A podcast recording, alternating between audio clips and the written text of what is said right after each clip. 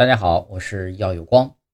为什么佛教把死亡称为圆寂涅，而道教称为羽化？在一个没有宗教信仰的人眼里啊，死亡便是一种彻底的结束，肉体消失，灵魂同样消失。但在和尚或道士眼里，死反而是一种新生，仅仅是肉体消失了。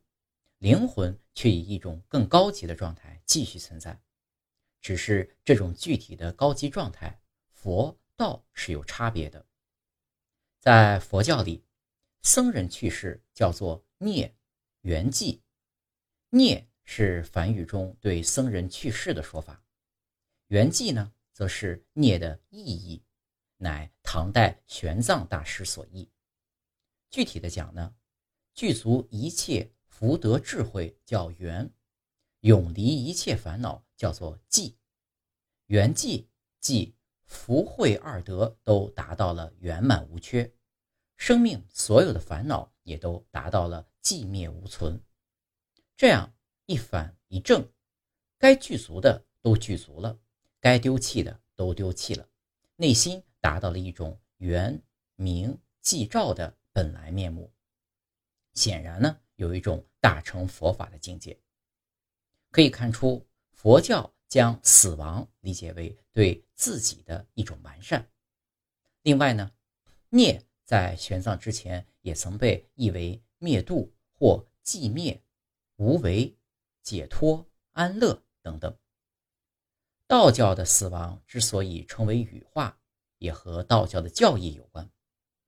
道教与佛教虽然都追求一种脱离世俗世界、解脱自我的目标，但与佛教通过达到精神上的大彻大悟不同，道家则是通过一种羽化成仙的方法。道士死亡在道教里被理解为成仙了。羽化本来指的是一些变态类昆虫从蛹变化为成虫的过程。而由人变成神仙，与这种情况有些相像，因此道教便用羽化来称呼道士的死亡。佛教与道教对于死亡的称呼，其实表达出了其对于死亡的不同理解，并且可以看出，无论是佛教还是道教，与我们世人所理解的死亡是悲伤之事不同。